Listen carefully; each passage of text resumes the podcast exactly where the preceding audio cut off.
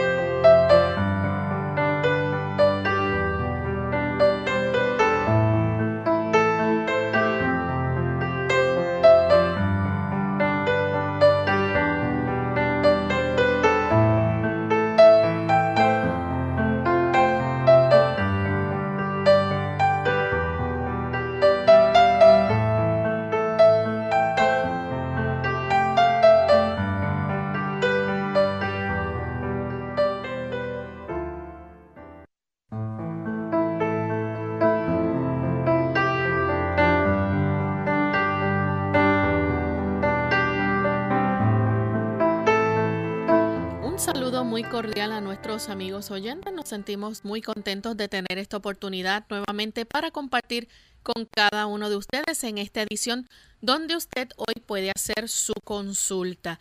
Les invitamos a participar de nuestro programa recordándoles nuestras líneas a llamar localmente en Puerto Rico el 787-303-0101 para los Estados Unidos el 1866-920-9765. Para llamadas internacionales libre de cargos, el 787 como código de entrada, 282-5990 y 763-7100. Les recordamos también que ustedes pueden visitar nuestra página web radiosol.org en vivo a través del chat. Puede hacer su consulta y durante esta hora estaremos entonces también contestando algunas de nuestras consultas que llegan a través de la página en Facebook, que les invitamos también a visitar Radio Sol 98.3 FM. Desde este momento pueden comenzar a comunicarse a nuestro programa. Bien, y queremos darle una cordial bienvenida a todos los amigos que nos sintonizan en este espacio de clínica abierta y queremos enviar saludos cordiales a todos aquellos amigos oyentes que diariamente nos sintonizan en el país de Bolivia. Nos escuchan a través de Radio Altiplano a devenir 820 AM en FM Cruz de la Conquista en Exaltación Bolivia en la ciudad de La Paz también. Así que para nuestros amigos oyentes en este lindo país enviamos cariñosos saludos.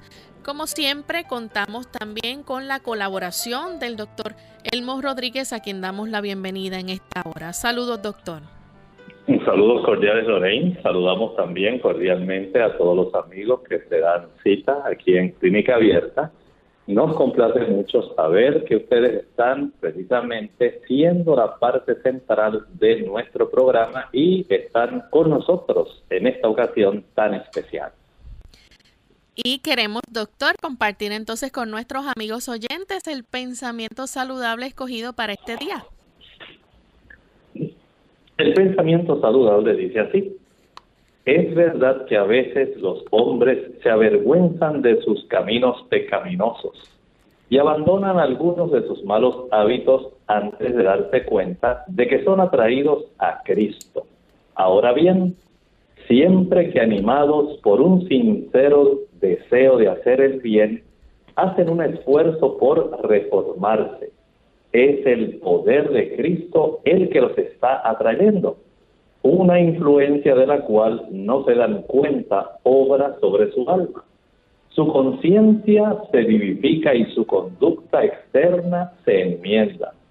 a medida que Cristo los induce a mirar su cruz y a contemplar a aquel que fue traspasado por los pecados de ellos, el mandamiento penetra más profundamente en sus conciencias. Les es revelada la maldad de sus vidas y el pecado que tienen tan profundamente arraigado en el alma. Comienzan a entender algo de la justicia de Cristo.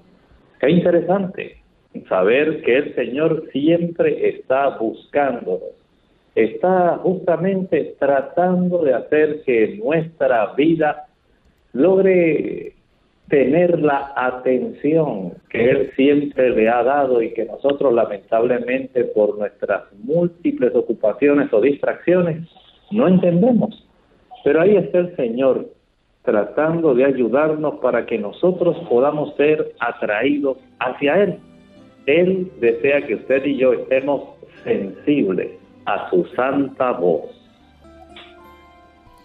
Gracias, doctor, por compartir con nosotros ese pensamiento y les exhortamos a nuestros amigos, aquellos que ya han comenzado a llamar, recuerden mantenerse escuchando a través del teléfono.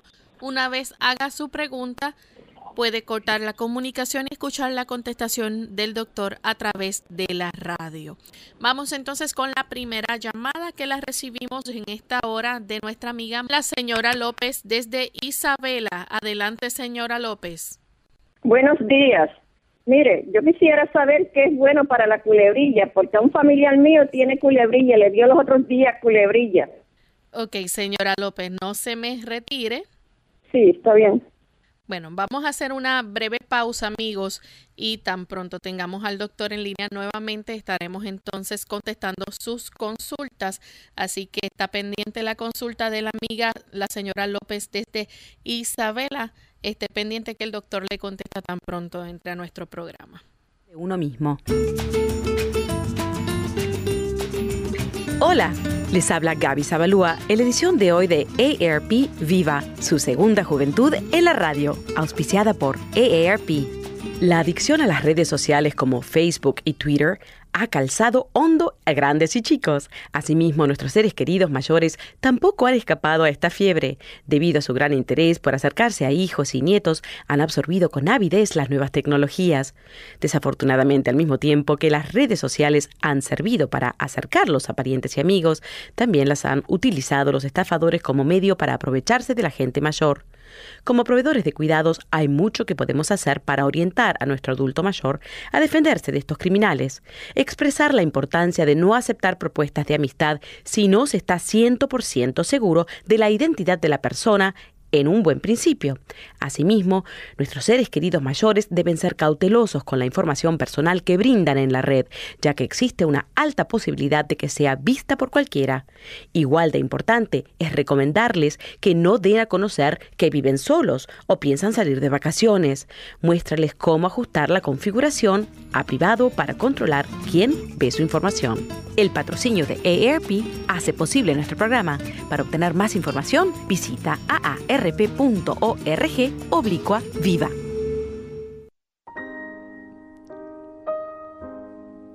El barbero.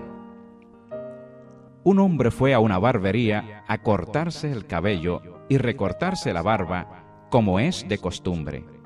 En estos casos, entabló una amena conversación con la persona que le atendía. Hablaban de tantas cosas y tocaron tantos temas de pronto tocaron el tema de Dios. El barbero dijo, Fíjese caballero, que yo no creo que Dios exista como usted dice. Pero, ¿por qué dice usted eso? preguntó el cliente. Pues es muy fácil. Basta con salir a la calle para darse cuenta de que Dios no existe. O dígame, ¿acaso si Dios existiera, habría tantos enfermos? ¿Habrían niños abandonados? Si Dios existiera, no habría sufrimiento ni tanto dolor para la humanidad. Yo no puedo pensar que exista un Dios que permita todas esas cosas. El cliente se quedó pensando un momento, pero no quiso responder para evitar una discusión. El barbero terminó su trabajo y el cliente salió del negocio. Recién abandonada la barbería, vio en la calle a un hombre con la barba y el cabello largo. Al parecer, hacía mucho tiempo que no se lo cortaba y se veía desarreglado. Entonces entró de nuevo a la barbería y le dijo al barbero, ¿sabe una cosa? Los barberos no existen. ¿Cómo que no existen? preguntó el barbero. Si aquí estoy yo y soy barbero. No, dijo el cliente, no existen. Porque si existieran, no habría personas con pelo y la barba tan larga como la de ese hombre que va por la calle. Ah, los barberos sí existen. Lo que pasa es que esas personas no vienen hacia mí. Exacto, dijo el cliente. Ese es el punto. Dios sí existe. Lo que pasa es que las personas no van hacia Él y no le buscan. Por eso hay tanto dolor y miseria. ¿Mm?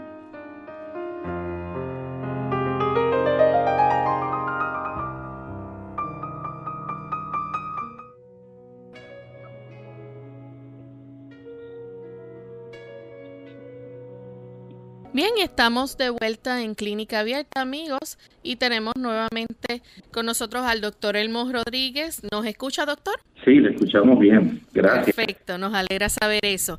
Doctor, tenemos una consulta de la señora López desde Isabela. Ella pregunta qué es bueno para la culebrilla. Se comunicó con nosotros y quiere saber cómo le puede ayudar con esto. ¿Cómo no? Mire, el asunto de la culebrilla depende de dónde esté ubicada, porque hay ocasiones donde la manifestación de este virus puede ser sumamente preocupante porque puede traer varias complicaciones. En términos generales, todo depende no solamente de la ubicación, sino también de la complicación que tenga.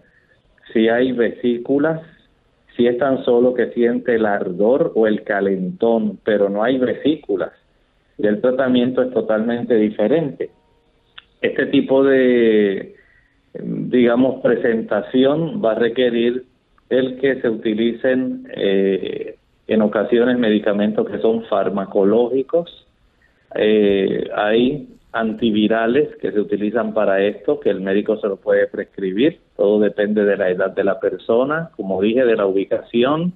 Depende si es tan solo el, el ardor que siente la persona o si tiene vesículas. Además de eso, las inyecciones de vitamina B12 también puede ayudar la fricción con hielo sobre la zona donde la persona siente el tipo de molestia. Esto puede ser de mucha ayuda para esa paciente. Bien, vamos a ver si nuestra amiga María de la República Dominicana nos escucha. Saludos, María. Saludos, Emo. Doctor Emo, buen día. Ah, pero yo quiero que me diga eh, de una yardia que me salió de dos por tres por campo. Entonces yo tengo la mi laza bien, la lipasa, entonces yo quiero que me diga qué yo voy a, qué puedo comer y qué bueno para eliminar esa, esa yardia. Pero ¿cómo la escucha? Entonces mi radio mío está por otro lado y... Ah, ya, ya, ya, la escucha por la radio, ya, no. Gracias, cómo no. Mire, el, el tipo de microorganismo, la yardia lamplia, ese tipo de microorganismo va a requerir que usted use el metronidazol. Es uno de esos microorganismos que hay que atacar con fármacos para poder erradicarlo totalmente. El aspecto de la alimentación, cuando hay una infección por yardia, requiere que la persona entienda que no puede estar básicamente eh, comiendo afuera, es muy fácil que usted, digamos, por comer eh, en establecimientos comerciales en la calle, usted pueda adquirir ese tipo de protozoario que le va a estar afectando por mucho tiempo si no se lo trata. Y en ese aspecto podemos decir que además de uso del metronidazol, puede utilizar el té de llantén o lantén, va a usar dos tazas al día, pero tiene que utilizar también el metronidazol. Recuerde que la higiene es básico, el hacer, digamos, ese tipo de protocolo donde usted desinfecta sus vegetales, sus frutas, antes de consumirlo. Es bien importante el tener en cuenta que las personas que manejan esos alimentos también deben eh, tener buenas medidas de higiene, también es muy importante. Por eso le hacía hincapié en que es muy necesario que usted evite comer fuera de su casa. Y si usted tiene ya este tipo de protozoario, también requiera que las otras personas que viven con usted, o si usted es la que cocina, también se les puede hacer la prueba para detectar si ellos también tienen la condición. Tenemos también la próxima llamada que la hace Eufemia de Estados Unidos. Adelante, Eufemia. Hola, buenos días. Ah, yo tengo una pregunta para el doctor. Mi mamá sufre de Parkinson, tiene azúcar y también tiene presión arterial.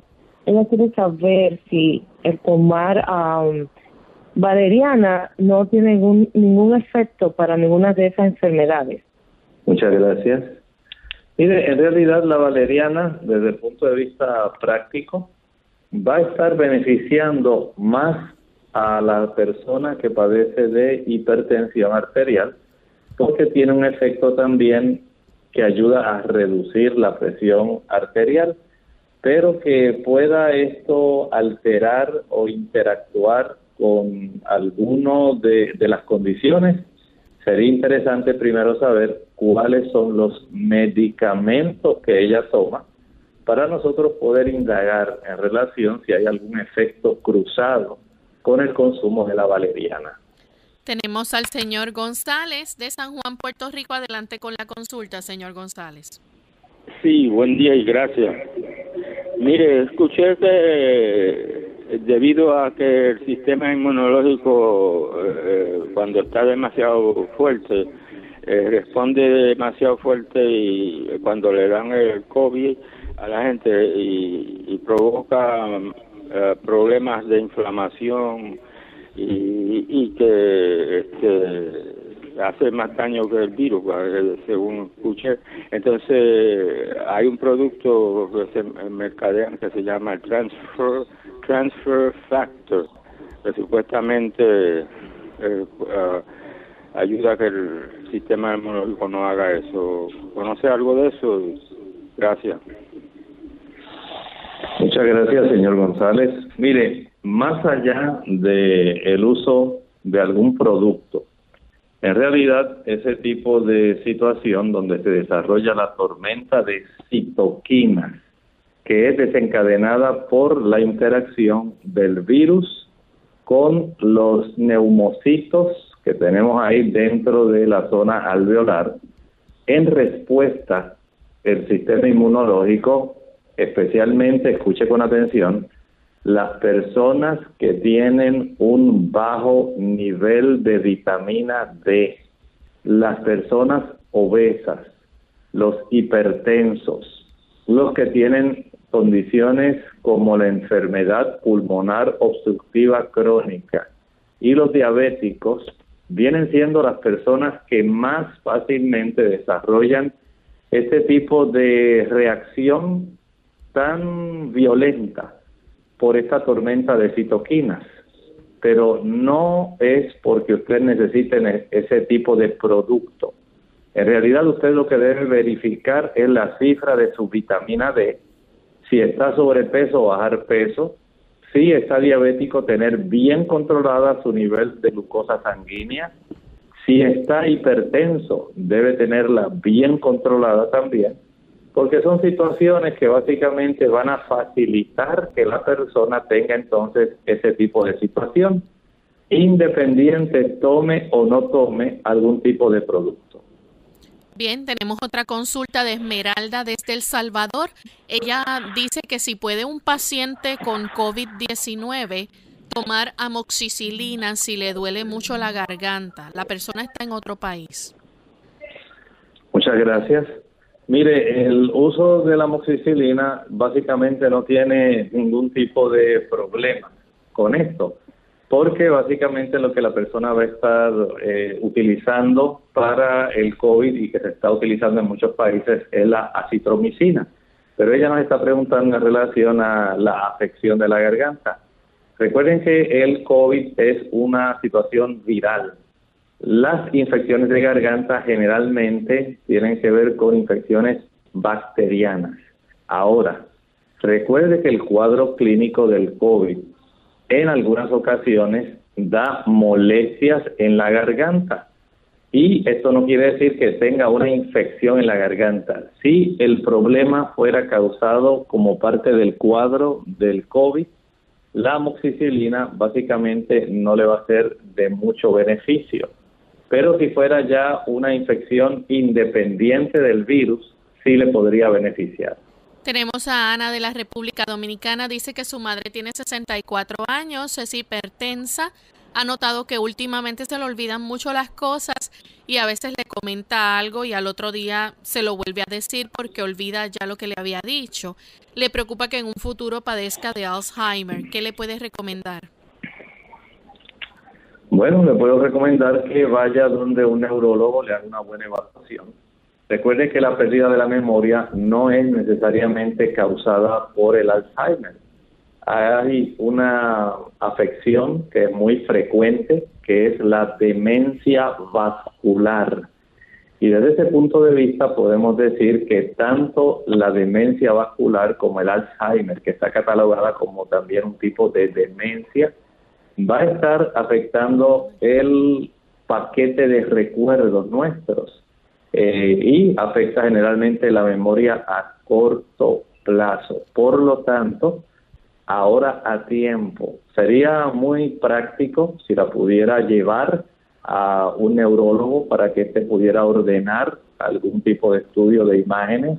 Por ejemplo, pueden ser una tomografía computarizada, puede ser una imagen de resonancia magnética, que nos puede especificar cómo está la corteza cerebral, si está sufriendo involución, cómo están los pequeños vasos, a veces se desarrolla enfermedad de los pequeños vasos, tanto en la corteza cerebral como en los núcleos inferiores.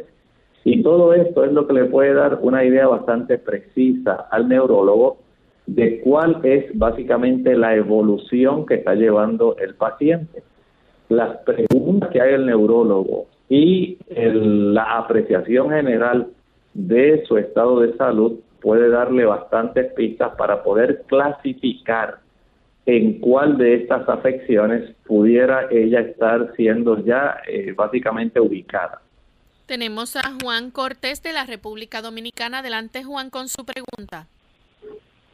Sí, mucho gusto. Un saludo para todos. Eh, tengo una hija que tiene 21 años, ¿no? Y entonces a ella se le hincha el pie y parte de la rodilla. Entonces eso como que estamos perdidos ahí y no sabemos qué hacer. Juan, disculpe, disculpe la interrupción. Juan, disculpe la interrupción. Necesito que plantee la consulta nuevamente porque casi no le estoy comprendiendo. Si usted pudiera nuevamente iniciarla, si me hace el favor. Sí. Eh, tenemos una hija, ¿no? que tiene 21 eh, años y ahí se le el, el, pie y, también parte de la rodilla. Eh, y es estudiante y a veces no puede caminar, a veces pues, se le hincha mucho. A ver qué usted podía darnos o decirnos qué consejo podía darnos Gracias. ¿Cómo no? ¿Cómo no? Mire, es útil en esta etapa eh, por la edad de ella y por lo inmediato que esto ha estado desarrollándose. Sería bueno que usted llevara a su médico una radiografía de esas articulaciones.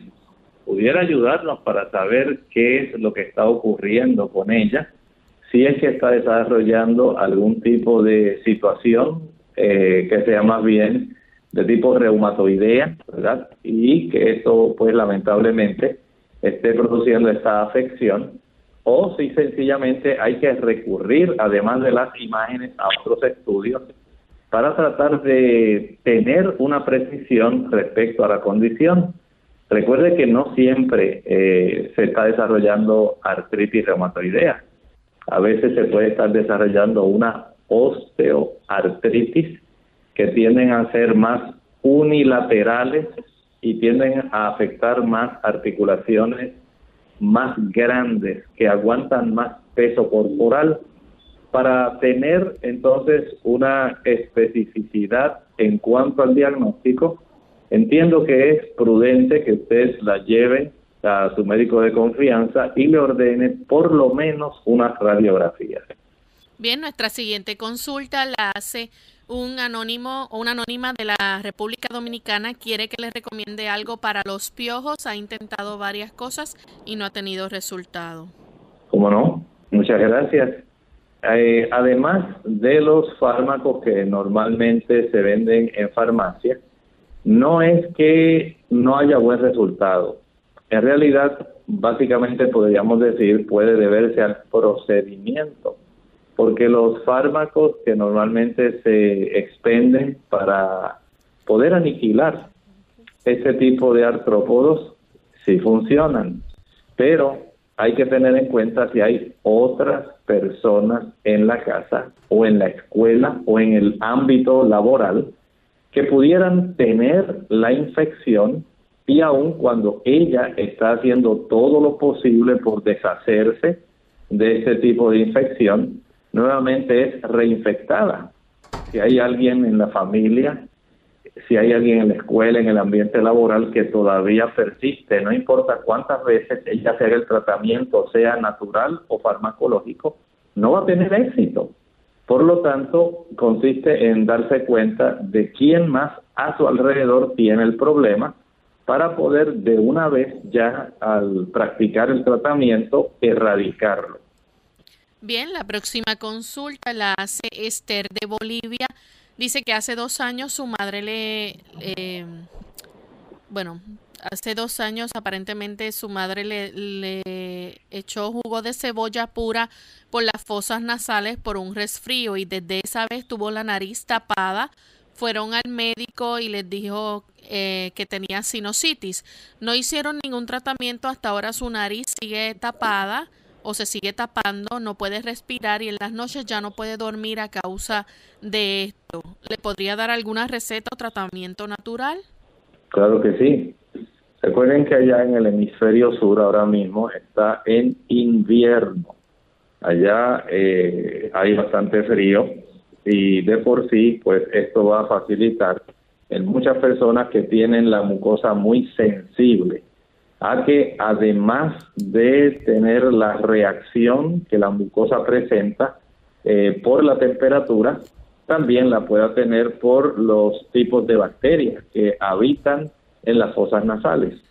Número uno, vamos a evitar el consumir productos lácteos, la leche, la mantequilla, el queso, el yogur, las natas, y los productos de crema, crema agria, crema dulce, esos productos no los puede utilizar mientras consuma productos derivados de la leche. El problema de obstrucción a nivel de sus senos paranasales va a continuar, no va a tener mejoría. Por otro lado, la práctica de vaporizaciones, donde usted en una olla añada un litro de agua, un trocito, una porción pequeña de una tableta de alcanfor que la puede comprar en la farmacia. Además le puede añadir un puñado de hojas de eucalipto. Al iniciarse el proceso de la emanación de estos vapores, usted cubra su cabeza y cubra la ollita con una toalla para que el ambiente de los vapores que comienzan a emanar pueda entonces facilitar el que usted pueda inhalar lenta y profundamente este tipo de esencia que le ayuda a descongestionar sus fosas nasales. Esto debe ser practicado por lo menos una vez al día, pero tiene que hacerlo durante 30 días para que usted pueda tener beneficios. Además, puede usted aumentar el consumo de ensaladas al mediodía que contengan rábano, ajo, cebolla.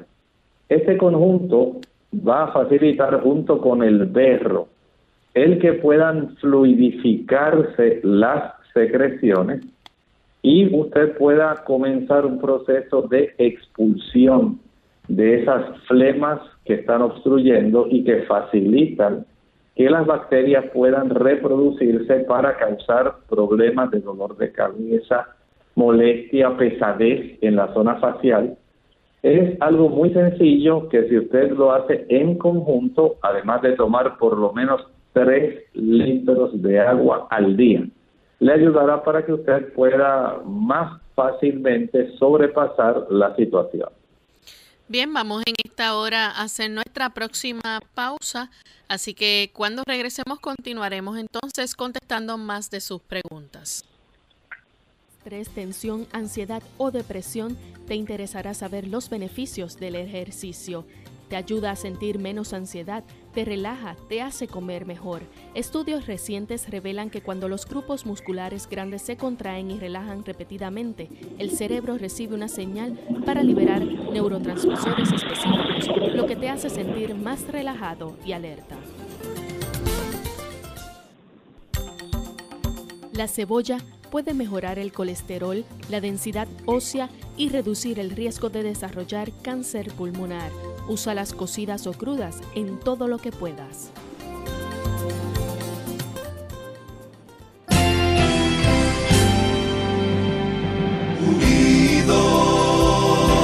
Unidos, unidos, unidos hacia el cielo, siempre. Unidos,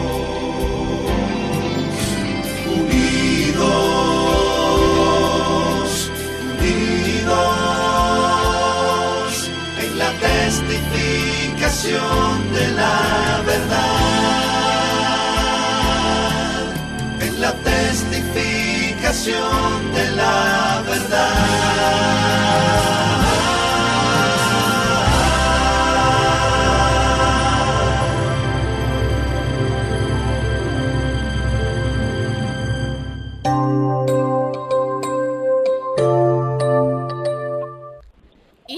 De vuelta en Clínica Abierta y continuamos contestando consultas. En esta ocasión tenemos a Keisha.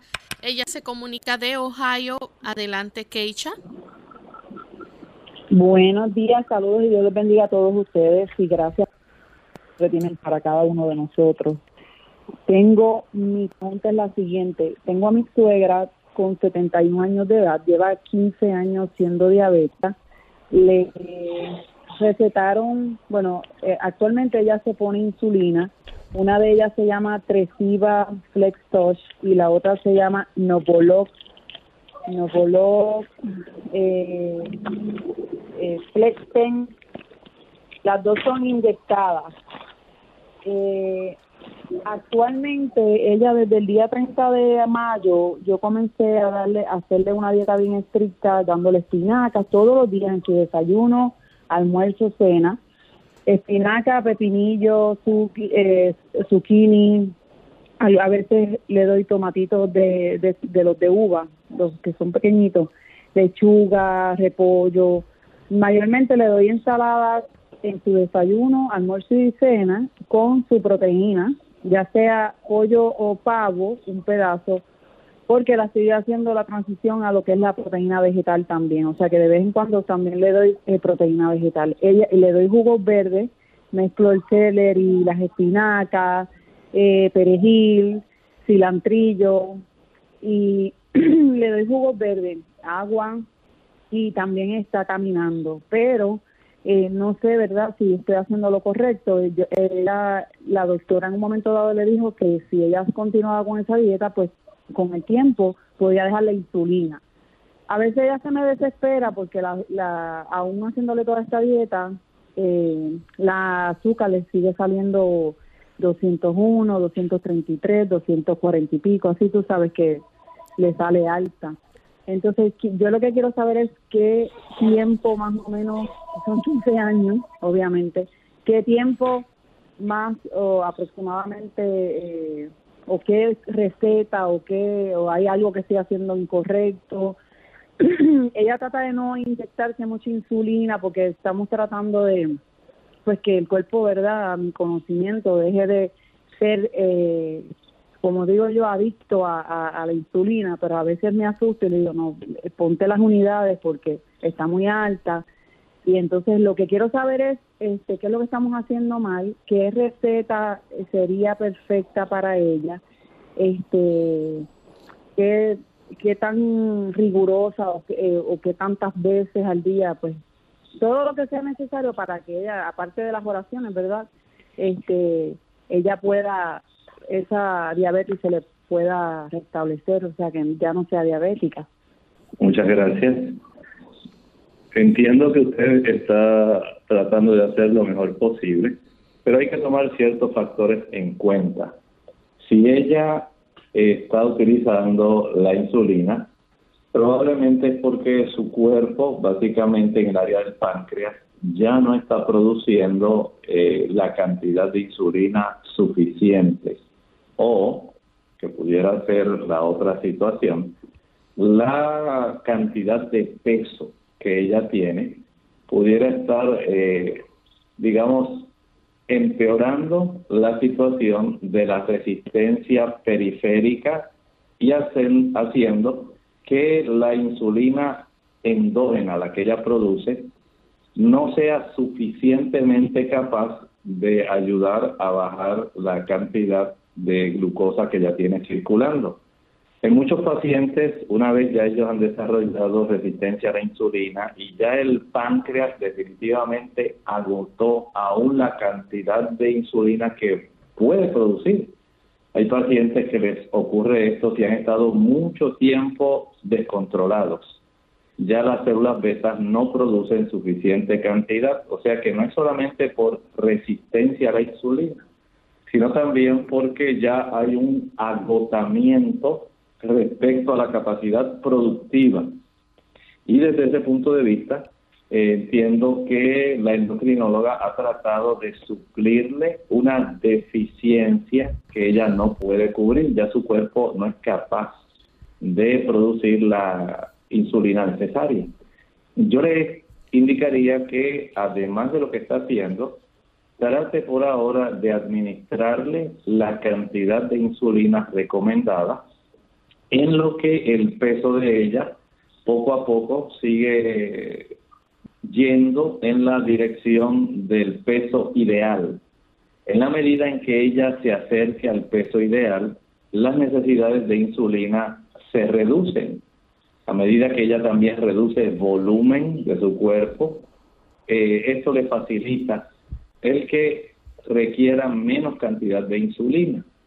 Pero mientras no haya un tipo de beneficio real al reducir peso, entonces la oportunidad de producir suficiente insulina se dificulta y la sensibilidad que tenga el cuerpo a la insulina propia más la que se le administra puede resultar ineficiente.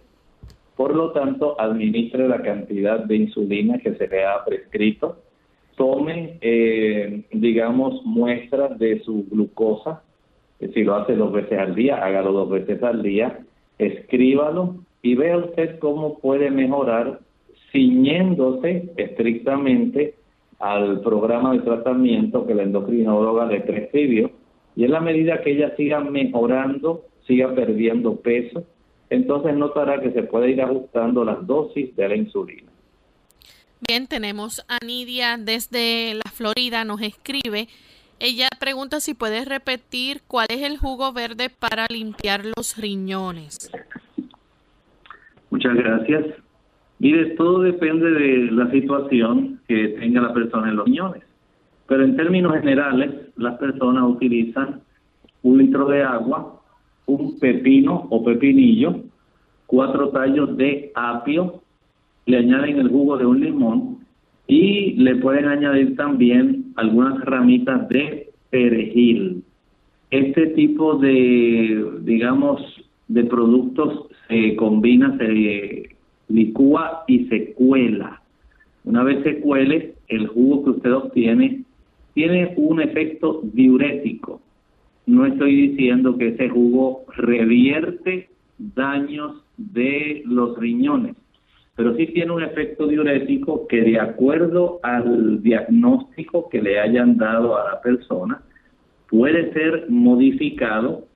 Por eso, pues, es necesario siempre saber cuál es el diagnóstico que tiene la persona, cómo está su urea, cómo está su creatinina, la microalbuminuria, cómo está un examen general de orina.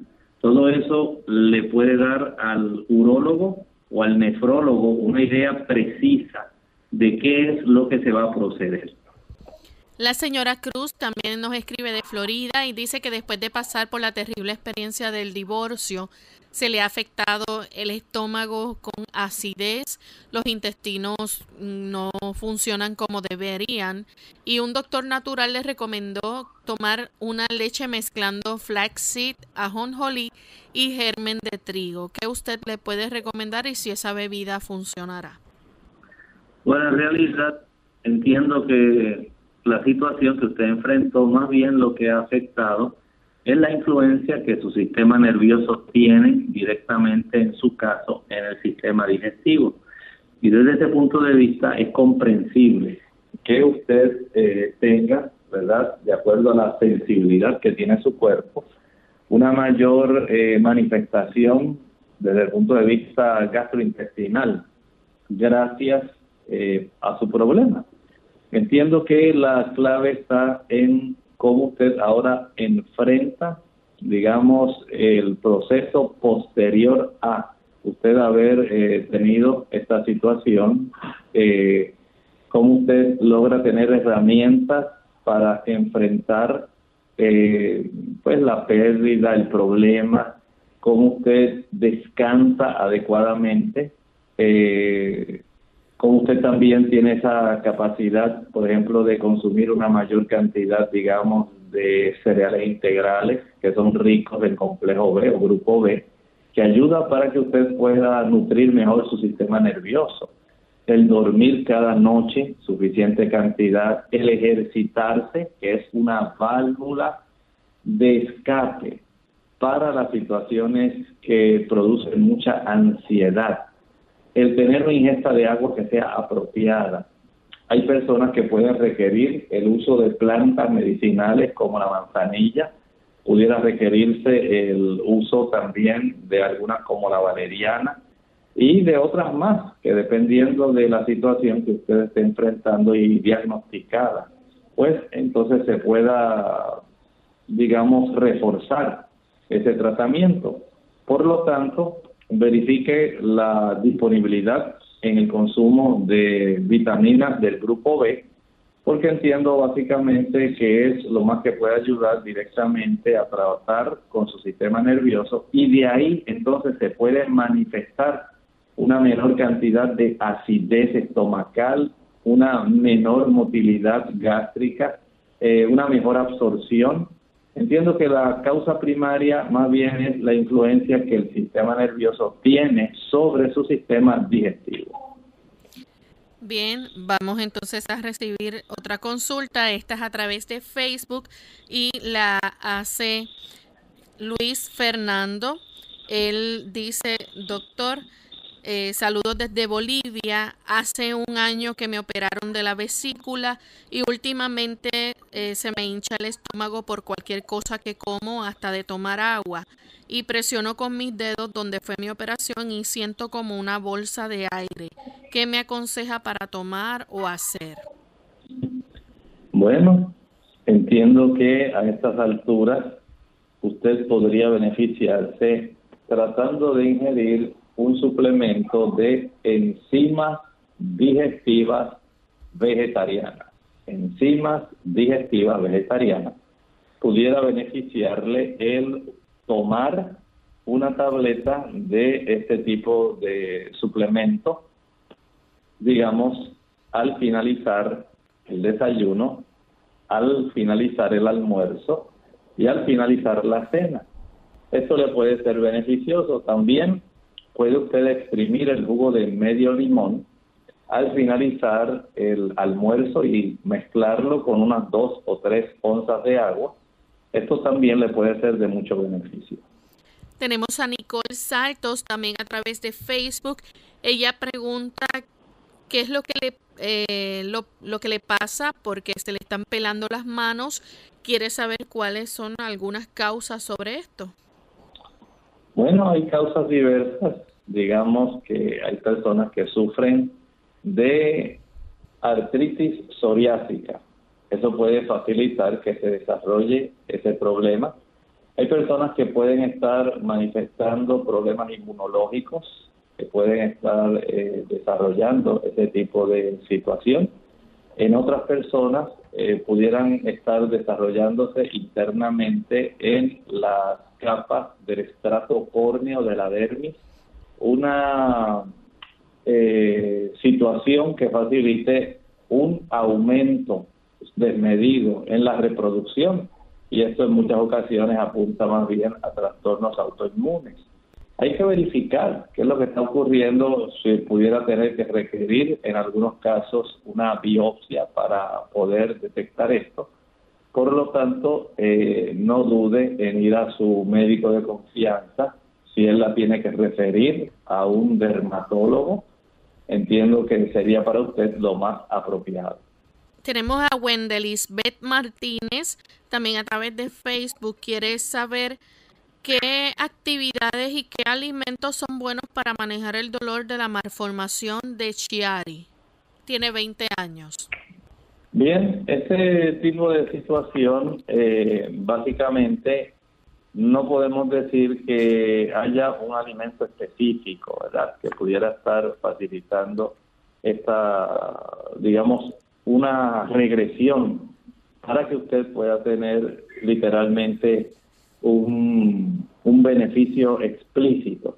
Más bien, yo entiendo que en su condición podemos decir que lo más que se requiere es que usted siga de una manera bien estricta tratando de acudir a las citas del médico porque en este tipo de situación donde tenemos un tejido cerebral que está en su espina dorsal y está básicamente se ha formado de una manera incorrecta, eh, no creo de verdad, honestamente, no entiendo que esto pueda facilitar eh, que algún alimento pueda evitar ese tipo de, de problemas. Por lo tanto, desde ese punto de vista, mi consejo personal es que usted eh, vaya a las citas de su neurólogo, de tal manera que usted pueda estar al tanto de cómo se está manejando toda esta situación, pero no, no, no tengo esa certeza de que el asunto de utilizar algún medicamento o alimento, más bien un alimento, pueda facilitar el que usted pueda evitar el problema. Recuerde que estamos hablando de casos especiales, casos donde sencillamente eh, pues se desarrollan desde la niñez, algunos se desarrollan en la adultez, el dolor de cuello, la incapacidad para mantener un buen balance, eh, una pobre coordinación motora. En su caso, eh, no puedo ofrecerle desde el punto de vista de la alimentación un beneficio que esto le pueda dar en realidad para evitar este problema. Bien, ya hemos llegado al final de nuestro programa. Agradecemos al doctor por su orientación, a los amigos que se comunicaron escribiendo sus consultas y llamando. Le exhortamos a que aquellos que no pudieron entrar en el día de hoy, el jueves tienen otra oportunidad para hacerlo, donde estaremos con tema libre y estaremos recibiendo entonces sus consultas. Ya mañana estaremos compartiendo con ustedes otro interesante tema en nuestro programa de clínica abierta. Estaremos hablando acerca de las convulsiones febriles y nos despedimos entonces con este pensamiento final. Dice la escritura en Primera de Juan, capítulo 1, versículo 5. Y este es el mensaje que oímos de él y les anunciamos, que Dios es luz y en él no hay ninguna tinieblas. El Señor ciertamente ansía el que nosotros podamos recibir la comunicación de la luz que Él nos brinda. Él nos ama. Él no desea que andemos en tinieblas. No quiere que nos regocijemos en el pecado, ni tampoco andemos a tientas. Lámpara a mis pies tu palabra y lumbrera mi camino. Busquemos al Señor. Él quiere darnos suficiente información respecto a nuestra salvación. Abra la Biblia, ore, el Señor le iluminará. Bien, gracias doctor por compartir esas palabras con nosotros. A ustedes amigos, nos despedimos y será entonces hasta el siguiente programa de Clínica Abierta. Compartieron con mucho cariño el doctor Elmo Rodríguez Sosa y Lorraine Vázquez. Hasta la próxima.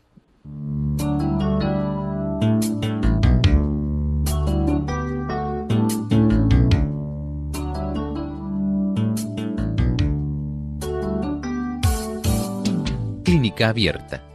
No es nuestra intención sustituir el diagnóstico médico.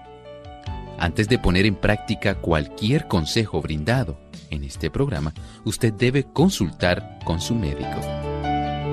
Hasta la próxima.